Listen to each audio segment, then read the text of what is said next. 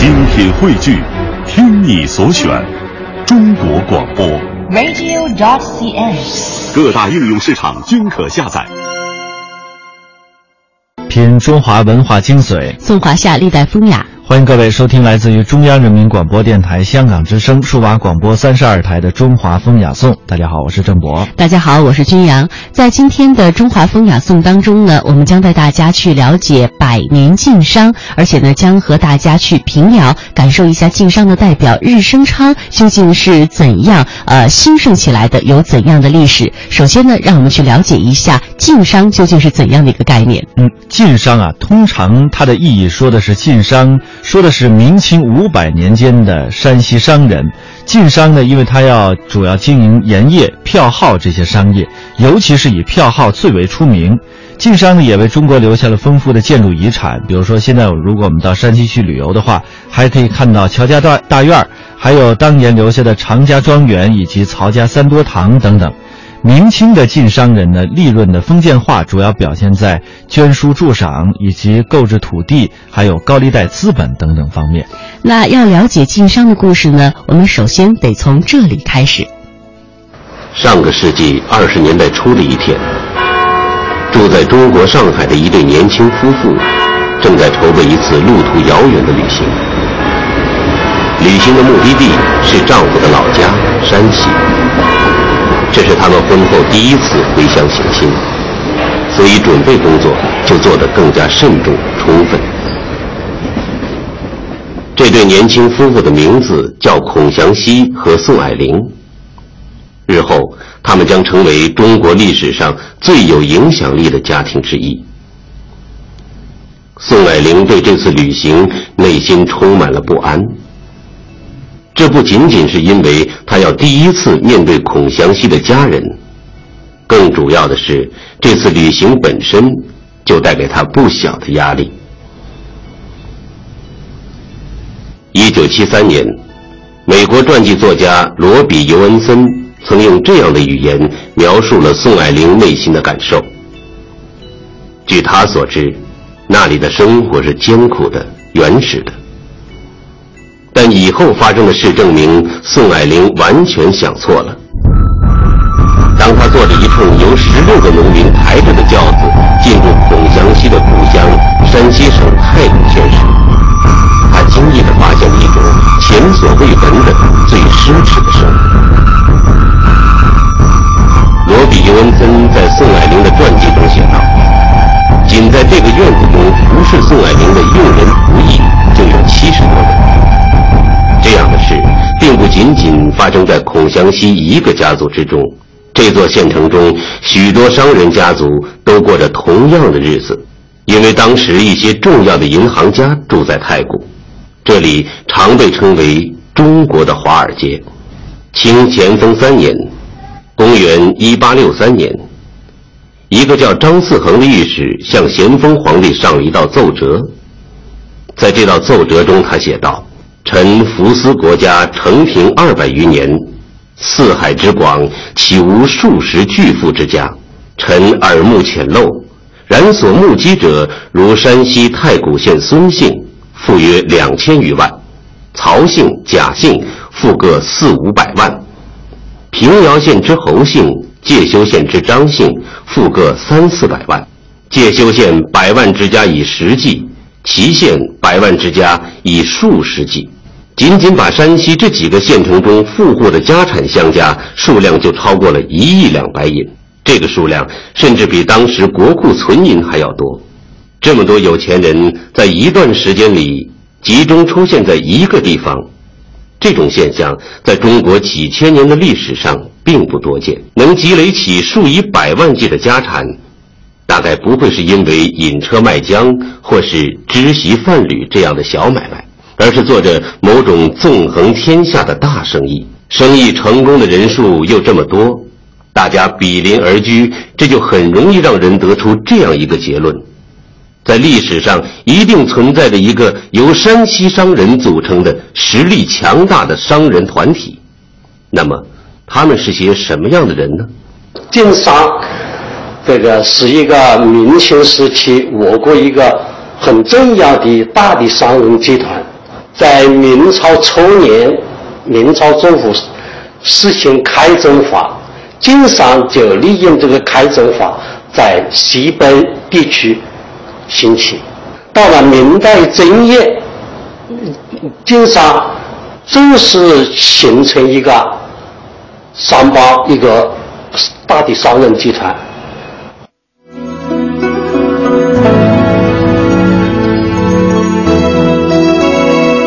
九一二年，这一年是民国元年。梁启超先生结束了十几年流亡海外的生活，回到了北京。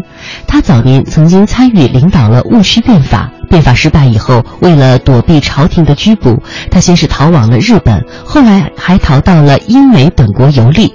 他不仅亲眼看到了西方国家的富强，也深深体会到了这种富强的条件之一就是整个社会商业的兴旺。回国之后，他希望那些明显领先于中国的经验能够在中国得以推广。要振兴经济，就离不开商人的支持，所以他特意出席了山西商人为他举行的欢迎会。在这个场合，他说了这样一段话：“鄙人在海外十余年，对于外国批评吴国商业能力，常无此以对。独至此有历史、有基础，能继续发达之山西商业，鄙人常自夸于世界人之前。”这些话并不是客套话。梁启超对于山西商人的评价不仅仅局限在财富的层面上，其实他更看重山西商人们创造出的一种独特的商业文化。种种事实都说明了同一个问题：在中国历史上，在山西这个地方，曾经有一批十分成功的商人。由于他们独树一帜，甚至呢希望突破商业的范畴，在政治和文化领域都产生一定的影响。此后，山西商人有了一个响亮而且统一的称呼——晋商。虽然统称为乔家大院，但并不是只有一个院落，实际上有六个大院、十九个小院构成。我们大家今天所熟知的乔呃乔家大院，它的占地面积呢有八千七百平方米，房间有多少呢？有三百一十三间。到过这里的朋友啊，首先会被这种建筑的规模所震撼。进而呢，就会联想到这种规模所代表的巨大财富。很多人也许并不知道，这样的建筑实际上并不是由一代人完成的，它是乔家六代人不懈努力的结果。它的建筑呢，从清乾隆年间开始，一直到抗日战争爆发而被迫中断，前后的时间跨度将近两百年。几乎所有的晋商大院都是这样，经过漫长的时间，面积规模由小到大，建筑样式由简到繁，最后形成今天各位看到的这样的格局。一些建筑的历史甚至可以追溯到明万历年间。明万历年是公元一五四七年到公元一五七七年，距今天呢已经有四百多年的历史了。对于古代建筑的考察，并不是只是为了发思古之幽情，而是这些老房子的历史直接印证出了晋商发展的时间脉络。比如说，在明朝的许多史籍文献当中，以及一些文人笔记当中啊，也都或多或少的涉及到了当时晋商的财富发展的一些状况。明朝嘉靖年间，内阁大学士严嵩的儿子严世蕃曾经与世人这样说过。天下富家积资满五十万以上方居首等，结果呢？当时全国共有十七家列入，其中三山西有三姓，徽州有两姓。史籍文献和一些实物的佐证都能够说明，至少有到明朝中叶、嘉靖、万历之时，晋商已经开始在经营范围以及在财富的积累过程当中崭露头角了。接下来的这段音频呢，将带我们一起走进大名鼎鼎的日升昌。清道光八年，公元一八二八年，苏州城里延续半年多物价飞涨。苏州城的官员对这次突如其来的涨价感到很奇怪，因为几年来苏州一直风调雨顺，既无灾荒，也无战乱。这样的太平年景，物价为什么会平白无故的涨起来呢？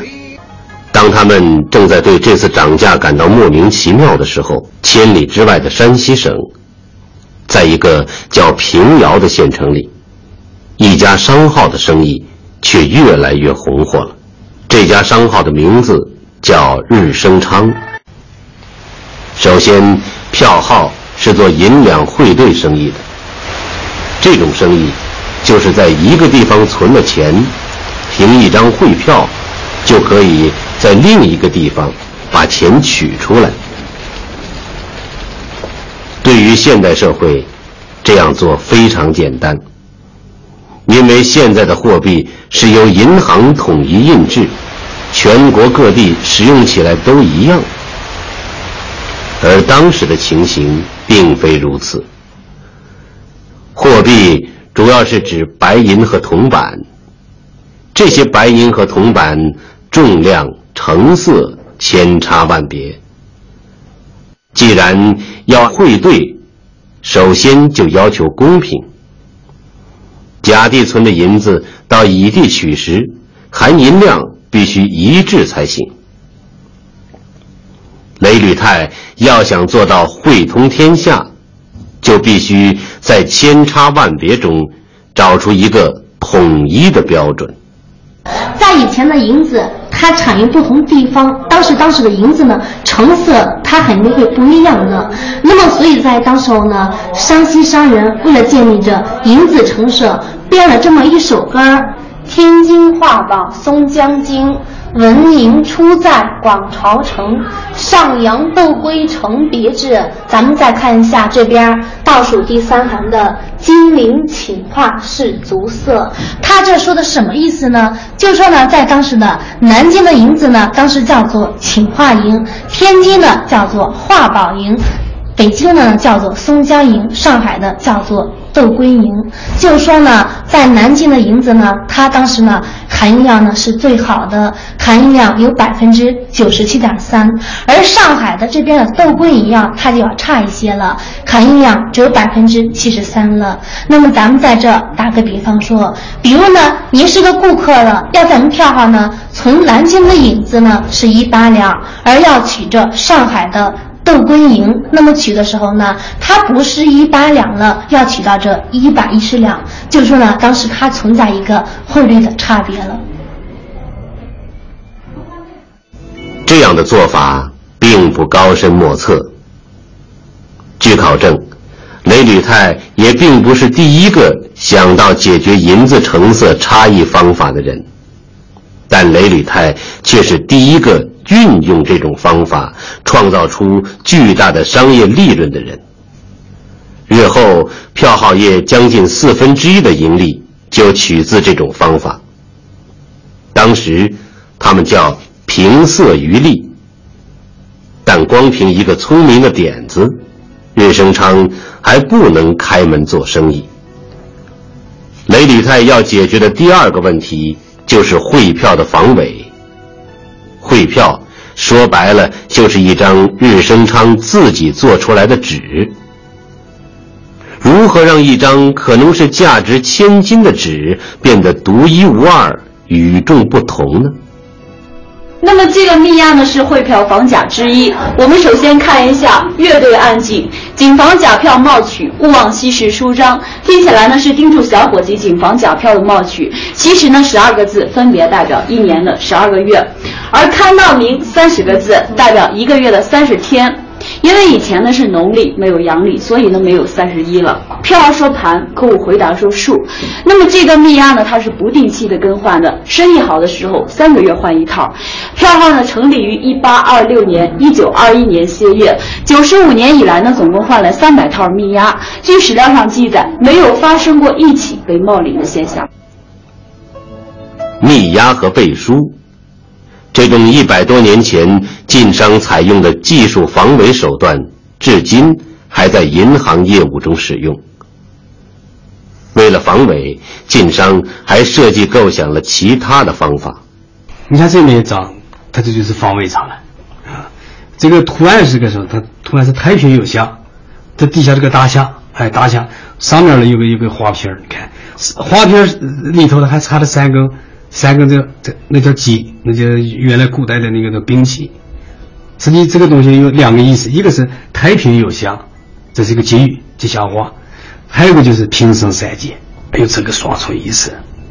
你看这个其实这个章呢，它也是主要就是起防卫功能的。这个章这也是防卫的，实际上有这个防卫功能，但也可能呢是这个这就是搞这个雕刻艺术的人他搞的，反正这个东西应该属于是微雕了，啊？这个内容是就是那个王羲之的《兰亭序》完整的这一篇，好像是三百三百四五十个字了，啊，这个雕刻也比较细。当时山西商人甚至已经开始使用水印技术来保障汇票的安全。可惜的是，由于票号严格管理，没有流失过一张使用过的汇票，所以今天我们只能从这张由他们自己印制的钱票中见到这种原始的水印。除了这些经营手段之外，雷履泰所要解决的最根本问题，是如何建立起一套规范的信用制度。现代信用制度是建立在一套成熟而完善的金融法规基础上的，但在当时封建社会中，人的行为规范并没有法律约束。在这种情况下，雷履泰要想以制度的方式建立起诚信守则，的确是难上加难的事儿。这里是日升昌的正厅。在日升昌经营的近百年时间里，只有一些与他有大笔生意往来的客户，才有资格被请到这里。把这些条幅一本正经地挂在这里，用意很明显。一是标榜信义是票号的立身之本，另一层意思，大概也是提醒来人能和票号一样，本着这种信义原则做生意。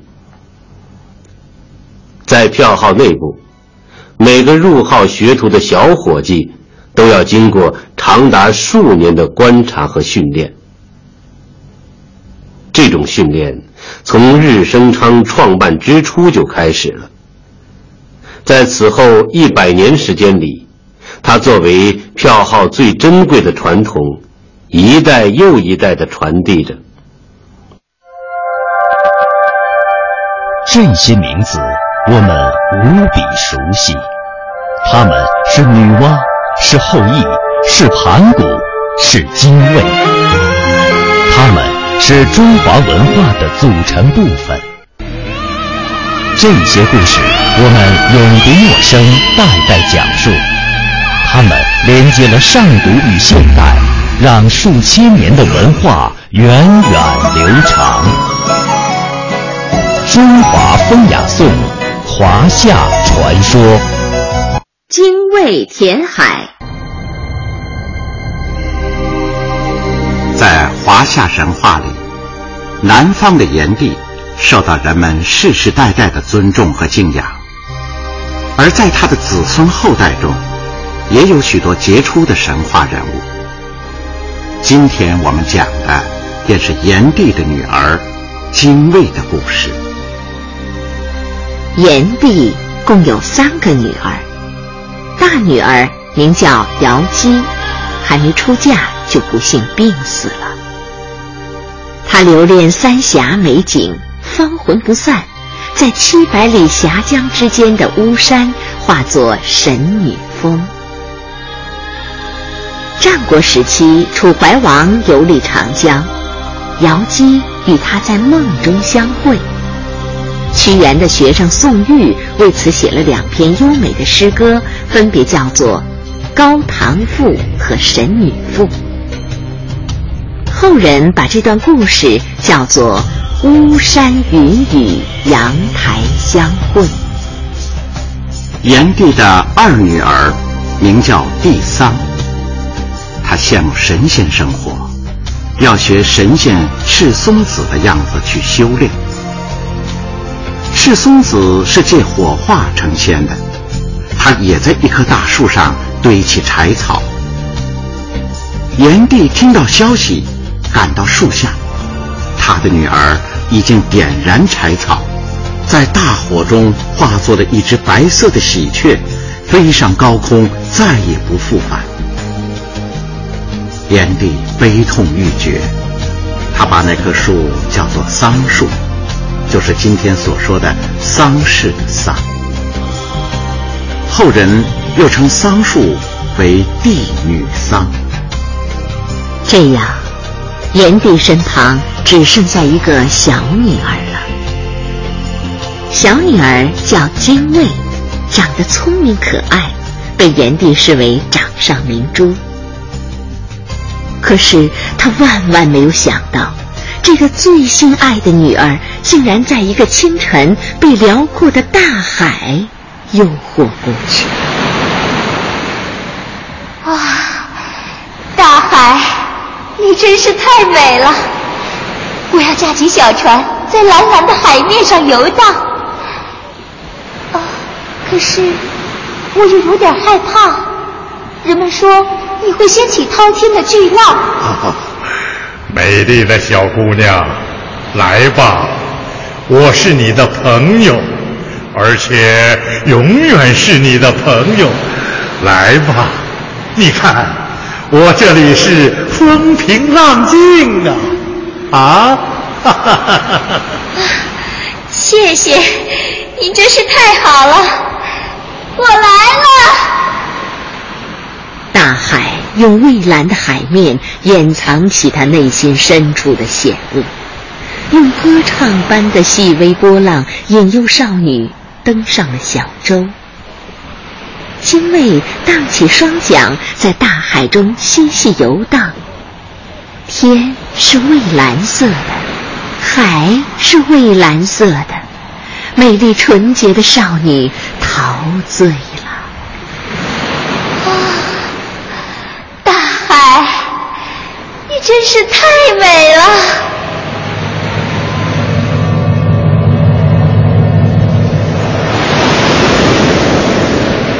忽然，大海变了脸色，天上乌云密布，海面上波浪汹涌，一排排滔天巨浪从海的深处升起，恶狠狠地扑向小船，从他背后袭来，劈头盖顶地砸向了小船。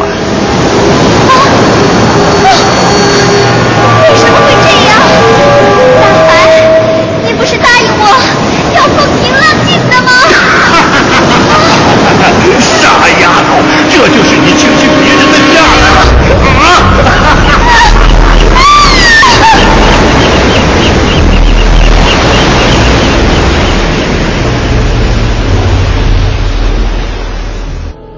浪涛过后，海水又恢复了风平浪静的美丽景色。可是，那蔚蓝的海面上却只有几片小船的碎片，再也看不到少女那美丽的身影了。突然，从海底冲出一只小鸟，直飞蓝天。原来，葬身海底的精卫神灵不散，他化作一只小鸟，要用愤怒的鸣叫控诉大海的凶险和残暴。化作小鸟的精卫在天空中盘旋着，鸣叫着，但大海却若无其事般的继续在那里浅吟低唱，引诱着下一个无辜生命自投罗网。这种无赖的神情让精卫更加愤怒了。可恶的大海，阴险的大海！你用你的风平浪静掩盖着你的凶险，你用无耻的谎言杀死一个又一个无辜的生命，而且竟然一点都不觉得羞愧。我要把你填平，让普天之下的生灵都不再受你的伤害。愤怒的精卫开始咸食填海，他把西山的石头一块一块的叼来填在海里。就这样，日复日，年复一年，从不间断。海面上有许多大大小小的鸟儿，它们感叹精卫的执着，也叹息着大海的浩瀚和精卫的徒劳。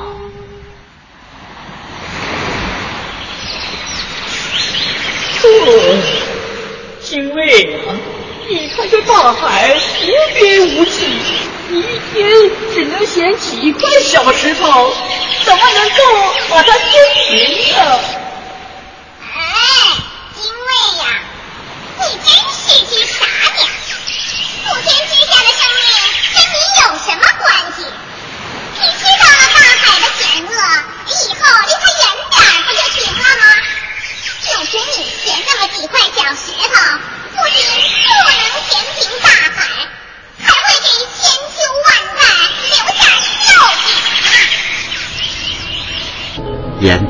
知道了精卫就是爱女的化身，便千里迢迢的赶到西山，怜爱的劝阻正在闲时的精卫说：“哎，孩子。”算了，不要再鼓气蛮干了。面对这浩瀚的大海，就是天上的神仙也是无可奈何的。凭你一只娇弱的小鸟，每天衔几块石头，到什么时候才能填平大海呢？还是回到我的身边来吧。不，你们不要劝我了，我要用我的行动向凶残的大海证明，任何欺骗的行为都必须受到惩罚。东海虽大，精卫壮志不移。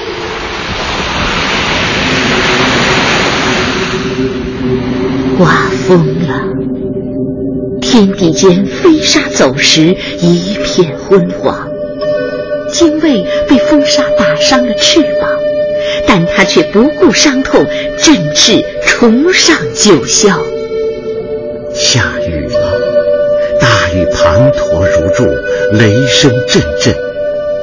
精卫的羽毛被打湿了，他却依然不肯停歇，叼起石块，奋力冲向大海。躲在山洞里被风避雨的一只大鹞鸟，目睹了这一切，禁不住幸灾乐祸的大笑起来。哈哈哈哈哈哈！哎呀，我说精卫，现在我才明白。原来人们说的“闲食天海，失之过吃”的那个精卫，那个天下第一号的大傻瓜，你说的就是你呀！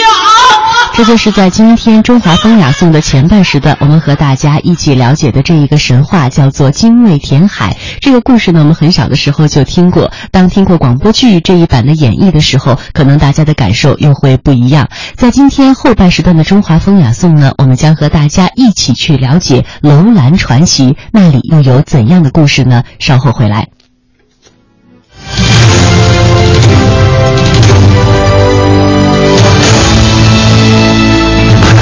这里是中央人民广播电台香港之声数码广播三十二台，香港之声全天候为您服务，以国际化的视野为您提供权威的新闻信息、丰富的文化知识和周到的生活服务。香港之声倾心打造湘江观潮、中华人物、数字新生活、民歌风尚、珠江瞭望、阳光心灵等精品节目。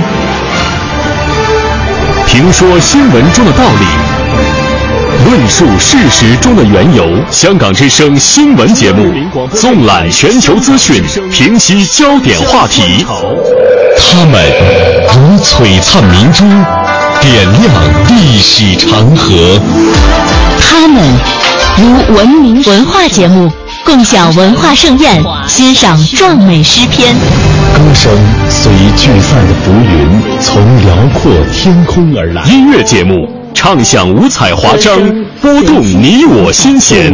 从旷野大地而来。纵观生活大千世界，世界。生活服务节目，发现生活智慧。展示多彩人生，寻找独家观点。普通话、广州话双语播出，敬请关注中央人民广播电台香港之声数码广播三十二台。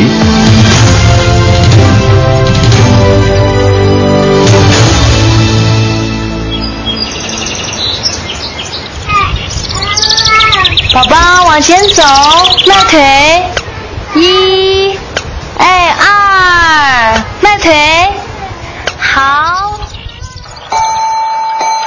五十年后，还是这对母女。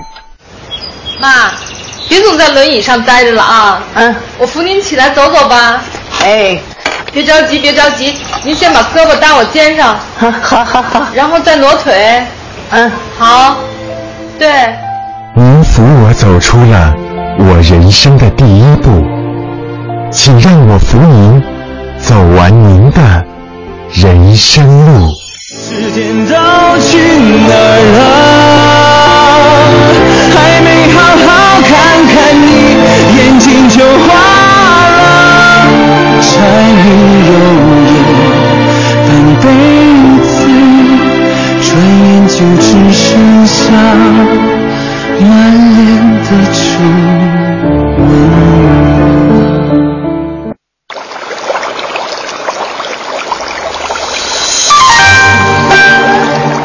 一支毛笔，千古文人写情思；一池汉墨，数代画家绘丹青。在这里感受笔墨中国。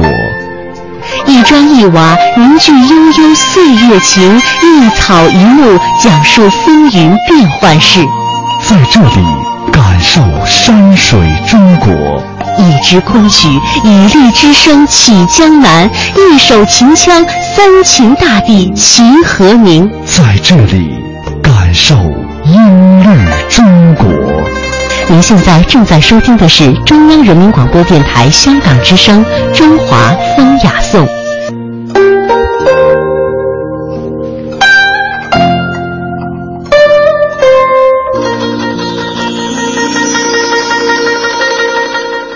尽管从戈壁和雅丹地貌中难以辨认楼兰城昔日的面目，但科学家从大量资料和考察中发现，作为丝绸之路上的重镇，废弃了一千五百年的楼兰城曾经辉煌一时，留下的大量做工精细的木制品和古钱币提醒人们，楼兰城中不乏富甲一方的人家。专家认为，楼兰城中已有了贫富分化，这些木制品同时又为我们展示了当时木工精湛的手艺和楼兰经济的繁荣。留存下来的还有几十间民宅，并集中在城西组成了居住区，而在城东又分别有行政和军事区，城市功能齐全而布局分明，城市规划和发展意识。显而易见。然而，昔日这样一个繁华的城市，是为何突然从历史的舞台上消失了呢？究竟是什么让世代生活在大漠边缘的楼兰人放弃楼兰城，背井离乡呢？本期历史传奇为您讲述楼兰传奇。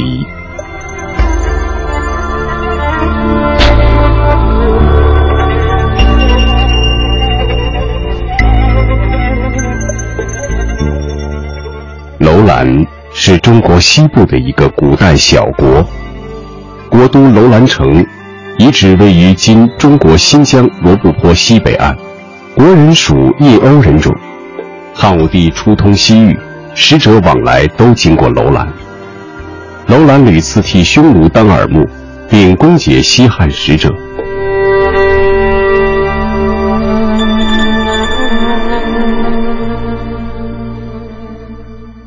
元丰三年，汉派兵讨楼兰，俘获齐王。楼兰既降汉，又遭匈奴的攻击，于是分遣世子，向两面称臣。后匈奴世子安归立为楼兰王，随亲匈奴。王帝魏图茂降汉，将情况报告汉朝。昭帝元凤四年，汉遣傅介子到楼兰刺杀安归，立魏图茂为王，改国为鄯善，迁都淤泥城。其后，汉政府常遣使卒在楼兰城故地屯田，自玉门关至楼兰，沿途设置烽燧亭障。魏晋及钱粮时期，楼兰城成为西域长史之所。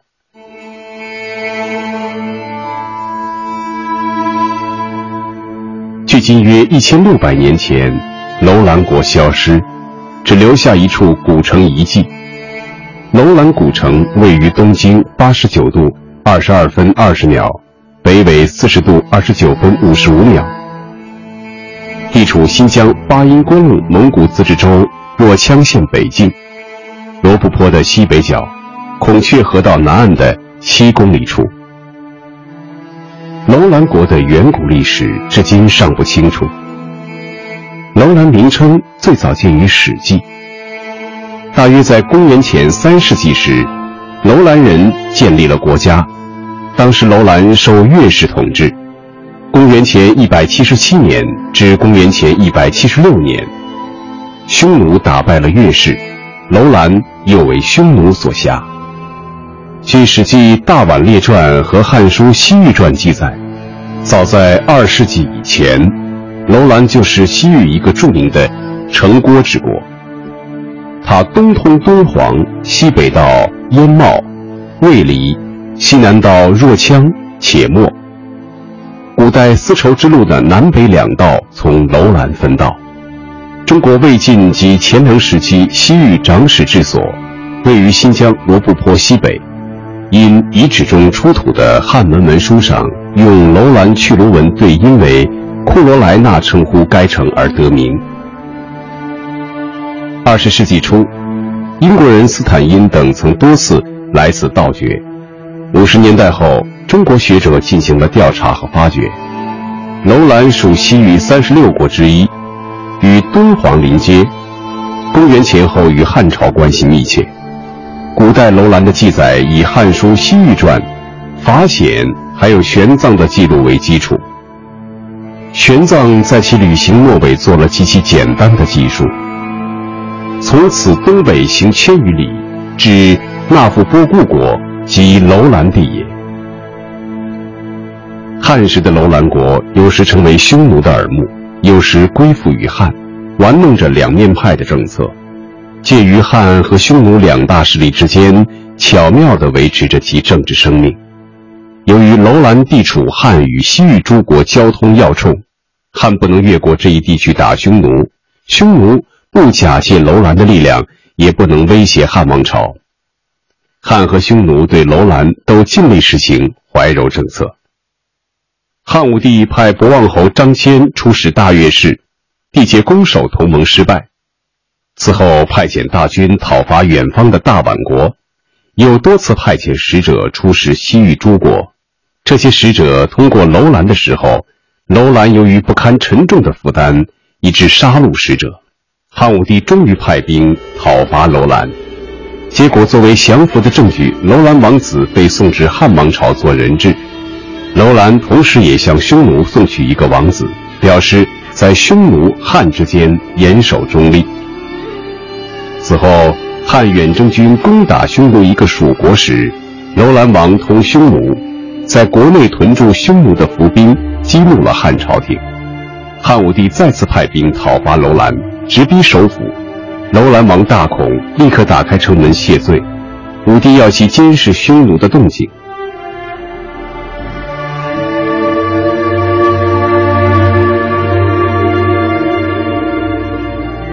公元前九十二年，楼兰王死去，招在汉朝做人质的王子回去继位。王子非常悲痛，不愿轻易回国，由其弟继承了王位。新王时间不长死去，匈奴趁这个机会，以昔日在自己国家做人质的前国王的长子继承了王位。汉武帝听到这个消息后大吃一惊。迅速派使者前往劝诱新立国王至汉朝廷，欲扣做人质，未能成功。此后二三年间，汉与匈奴没有发生重大事件，表面上非常安定。楼兰国境接近玉门关，汉使者经常通过这个关门前往西域诸国，要经过楼兰境内名为白龙堆的沙漠，沙漠中经常有风，将流沙卷入空中，形状如龙，迷失行人。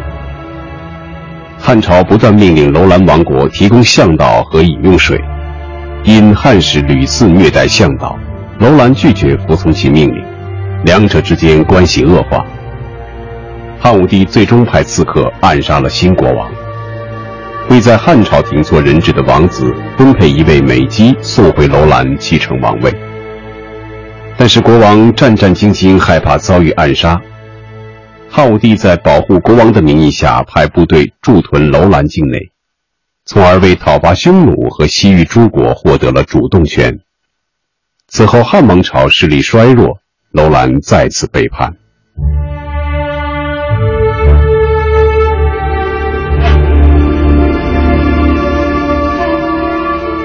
一九零零年三月，著名瑞典探险家斯文赫定带领一支探险队到新疆探险。他们在沙漠中艰难行进。我国维吾尔族人艾克迪在返回原路寻找丢失的铁斧，遇到了沙漠狂风。意外地发现沙子下面一座古代的城堡，他把这发现告诉了斯文赫定。第二年，斯文赫定抵达这神秘城堡，发掘了不少文物。经研究后断定，这座古城就是消失多时的古楼兰城。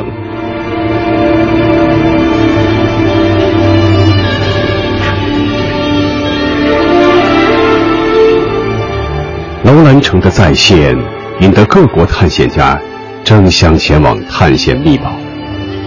英籍匈牙利人斯坦因、美国人亨钦顿、日本人菊瑞超先后抵达这座有高度文化的古城遗址，掠走了一批重要文物。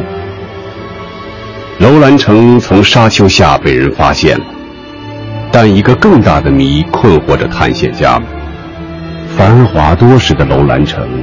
为什么销声匿迹？绿洲变成沙漠戈壁，沙尽成埋呢？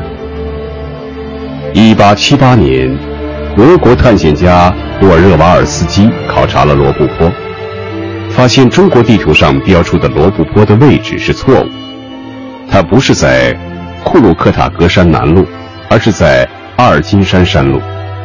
当年普尔热瓦尔斯基曾洗过澡的罗布泊，湖水涟漪，野鸟成群，而今却成了一片荒漠盐泽。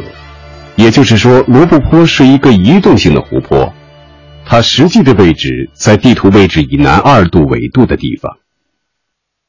一九七九年和一九八零年，新疆科学工作者对它进行了几次详细考察。终于揭开了这个被风沙淹没一千六百多年的沙中庞贝之谜，使人看到了它本来的面目。楼兰古城确切的地理位置在东经八十九度五十五分二十二秒，北纬四十度二十九分五十五秒。它占地面积为十万八千多平方米，城东城西残留的城墙高约四米，宽约八米。城墙用黄土夯筑，居民区院墙是将芦苇扎成树，或把柳条编织起来抹上的粘土，全都是木造房屋，胡杨木的柱子，房屋的门窗仍清晰可辨。城中心有唯一的土建筑，墙厚一点一米，残高两米，坐北朝南，此为古楼兰统治者的住所。城东的土丘原是居民们拜佛的佛塔。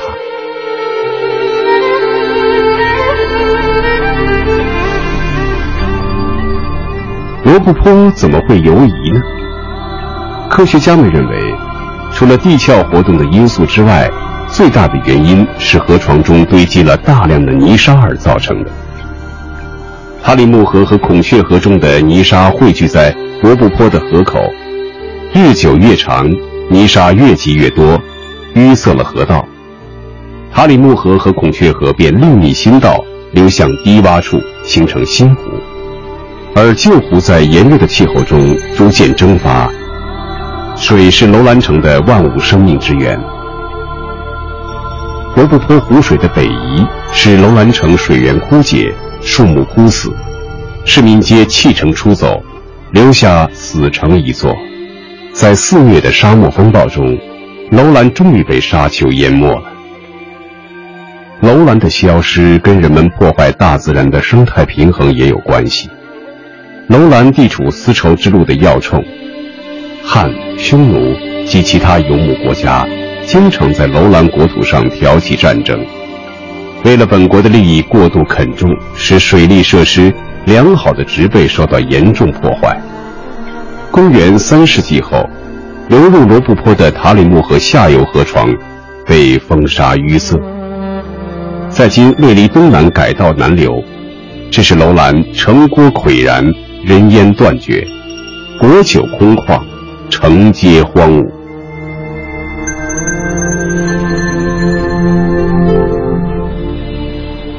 罗布泊曾经是我国西北干旱地区最大的湖泊，湖面达一万两千平方公里，上个世纪初仍达到五百平方公里。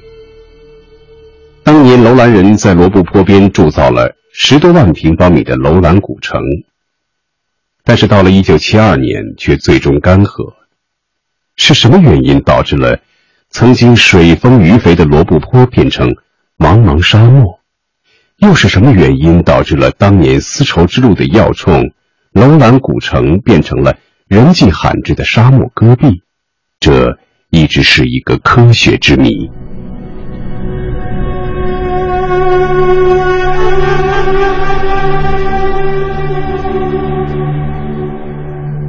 中科院罗布泊环境钻探科学考察队对罗布泊进行了全面系统的环境科学考察后认为。据初步判断，随着青藏高原在距今七到八万年前的快速隆升，罗布泊由南向北迁移，干旱化逐步加剧，最终导致整个湖泊干涸。这样的一个解释，显然并不能让人满意。中国科学院地质与地球物理研究所的周坤书教授则认为，罗布泊干涸的原因很复杂。这里面既是全球性的问题，也是地域性的问题。除了自然方面的原因，还有人为方面的因素。首当其冲的就是全球气候汉化的大背景。大约万年以前，地球环境发生了空前的变化，即由末次冰期的干冷环境，演变成冰期后时期的湿润环境。借此契机。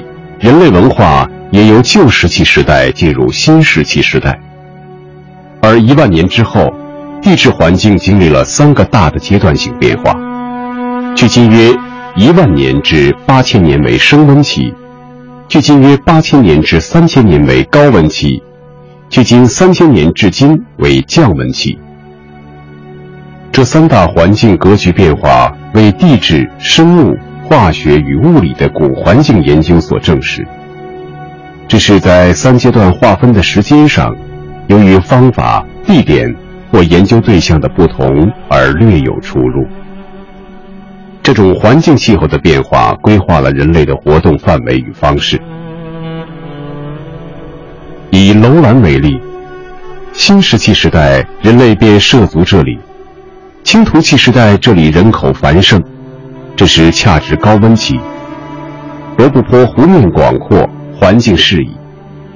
但此后进入降温区之后，水土环境变差，河水减少，湖泊缩减，沙漠扩大。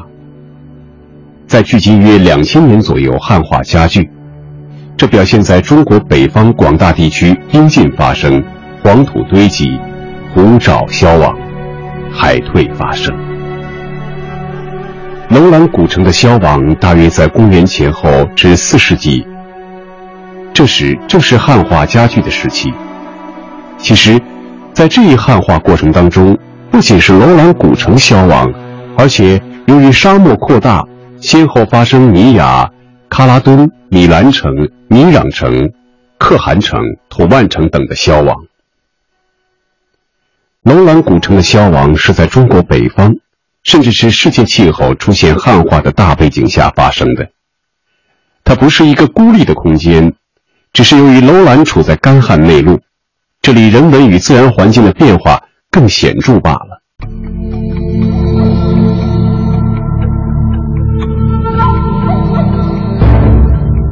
除了全球气候的变化之外，青藏高原的隆起是地域性中最重要的原因。在距今七到八万年前，青藏高原快速隆升，这种隆起对中国西北部的气候具有决定性的作用。由于罗布泊所处的地理位置位于东亚西北内陆，每年太平洋和印度洋的暖湿气流几乎都很少到达这里。当全球气候发生变化时，整个东亚西部都开始出现了干旱和沙漠化、戈壁化的趋势。在这期间，罗布泊开始从南向北推移。在距今七万年左右的时候，湖面急剧下降到最后接近湖底。因湖底地形的高低不平，原先巨大统一的古罗布泊分解成现在的。台特玛湖、喀拉和顺湖，还有北面较大的罗布泊。在地域性因素中，还有一点必须值得注意。据说，从近来的遥感资料判断，孔雀河上游曾发生了一次大的滑坡事件。这次滑坡整个堵塞了孔雀河的河流通道，致使罗布泊的来水被断。现在的问题是还不知道这次滑坡的具体时间，它是否发生在罗布泊干涸之前，还有待于研究。另一方面，人类活动对罗布泊干涸的影响，在晚近期可以说是越来越大。水源和树木是荒原上绿洲能够存活的关键。楼兰古城正建立在当时水系发达的孔雀河下游三角洲。这里曾有长势繁茂的胡杨树供其取材建设。当年楼兰人在罗布泊边铸造了十多万平方米的楼兰古城。他们砍伐掉许多树木和芦苇，这无疑会对环境产生副作用。在这期间，人类活动的加剧以及水系的变化和战争的破坏，使原本脆弱的生态环境进一步恶化。五号小河墓地上密植的南根树桩说明，楼兰人当时已感到部落生存危机，只好祈求生殖崇拜来保佑其子孙繁衍下去。但他们大量砍伐本已稀少的树木，使当地已经恶化的环境雪上加霜。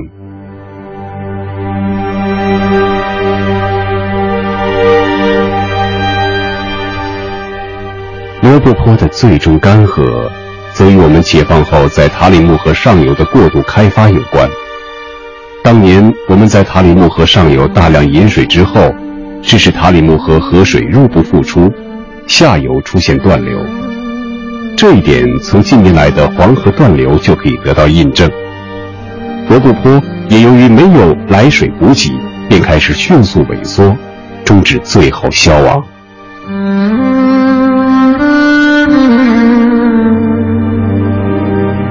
虽然众说纷纭，每种说法也都有各自的道理和依据，但楼兰被遗弃的真正原因到底是什么呢？至今仍然没有定论，专家学者们还在探索。或许在未来的某一天，历史的面纱将被揭开。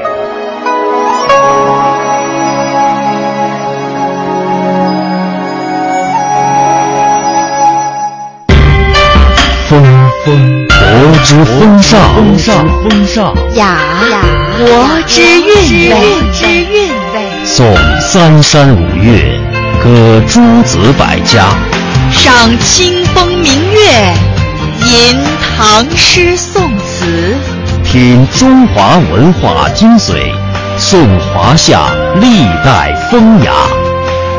中华风雅颂。